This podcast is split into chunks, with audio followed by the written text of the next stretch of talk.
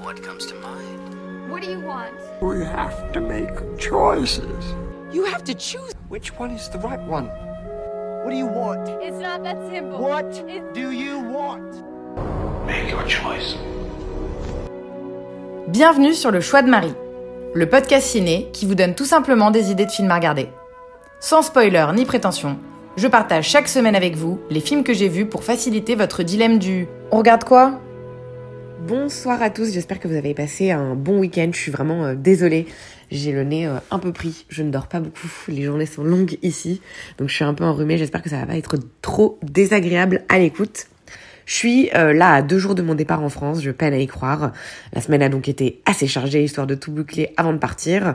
Mais j'ai malgré tout réussi à avoir un plutôt bon rythme de visionnage avec en plus de jolis films en compétition pour les Oscars. Au programme de ce 101e épisode, deux films et plus précisément deux drames. Un premier drame qui va s'appeler Io et le second World War III. On commence la semaine au ciné avec la soumission officielle polonaise aux Oscars. Io, film polono-italien réalisé par Jerzy Skolimowski. Ce réal a 84 ans. C'est absolument euh, lunaire et il est considéré en fait comme l'un des grands noms du nouveau cinéma polonais des années 60. J'ai un peu honte mais j'avais jamais entendu parler de lui et je viens de vérifier, j'ai jamais rien vu de sa filmographie. Ce dernier est présenté, en tout cas au Festival de Cannes euh, 2022, sous le titre Ian, comme le bruit que fait un âne, et il a remporté le prix du jury. Le monde est un lieu mystérieux, surtout vu à travers les yeux d'un animal. Sur son chemin, Io, un âne gris aux yeux mélancoliques, rencontre des gens bien et d'autres mauvais et fait l'expérience de la joie et de la peine, mais jamais à aucun instant il ne perd son innocence. On l'accompagne pendant une heure et demie dans une petite tranche de vie, allant du cirque à l'élevage équin en passant par la clinique vétérinaire et même au terrain de foot. Visiblement, le film s'est inspiré d'un film français qui s'appelle Au hasard Balthazar de Robert Bresson qui est sorti en 1966, qui montrait les tribulations d'un âne dans les Pyrénées, prétexte à la peinture des travers humains.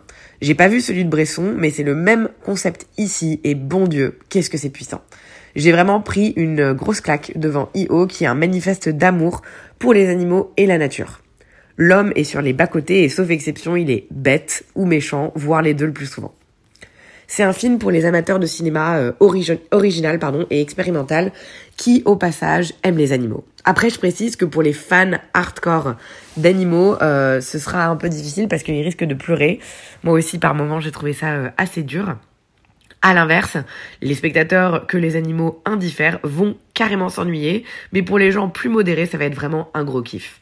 C'est étrange et nouveau de suivre cet âne traverser la vie des gens, être témoin de leurs bêtises de loin ou de près. C'est clairement un film qui a un message fort. L'âne ne parle pas comme nous finalement, euh, comme nous spectateurs je veux dire. Et donc le film part beaucoup en images et est donc témoin de I.O. qui tente de s'exprimer. Rêve, se moque, il est perplexe et il souffre. Le film utilise aussi beaucoup la musique qui accompagne vraiment à merveille ce que l'auteur veut faire ressentir au spectateur. Il y a vraiment eu un travail de dingue sur l'accompagnement musical tout au long du film, qui a d'ailleurs reçu le disque d'or au Cannes Soundtrack Awards. Bref, ce film est à voir absolument si vous êtes un peu amateur de films expérimentaux. C'est 1h30 de décalage permanent au service d'une exploration poétique, sensorielle et cruelle de la condition humaine et animale. Ça passe vite. Et j'ai vraiment qu'une envie maintenant, c'est d'aller découvrir l'œuvre originale de Bresson. Il est sorti euh, le 19 octobre dernier en salle IO en France. Je trouve encore quelques ciné qui le diffusent. Il est peut-être pas trop tard si vous êtes tenté.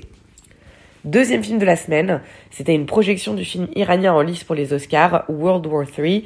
Dans le cadre du festival pour lequel je bosse, on a reçu le scénariste et le chef Hop pour un entretien juste après le film et j'ai eu la chance de le modérer. Le film est coécrit, réalisé, produit et monté par Ouman Seidi, dont c'est le sixième long métrage en tant que réal, mais qui visiblement est un acteur à la base qui est assez connu en Iran. Shakib est un travailleur journalier sans abri qui a perdu sa femme et son fils dans un tremblement de terre il y a plusieurs années. Ces deux dernières années, il a entretenu une relation avec Ladan, une prostituée sourde et muette. Le chantier sur lequel il travaille se révèle être le lieu de tournage d'un film sur les atrocités commises par Hitler pendant la Seconde Guerre mondiale. Contre toute attente, il se voit offrir une maison et la chance de sa vie lorsque Ladan apprend qu'il a joué un rôle dans le film et qu'il a reçu une maison euh, en échange également, elle se rend sur son lieu de travail pour demander de l'aide et un logement.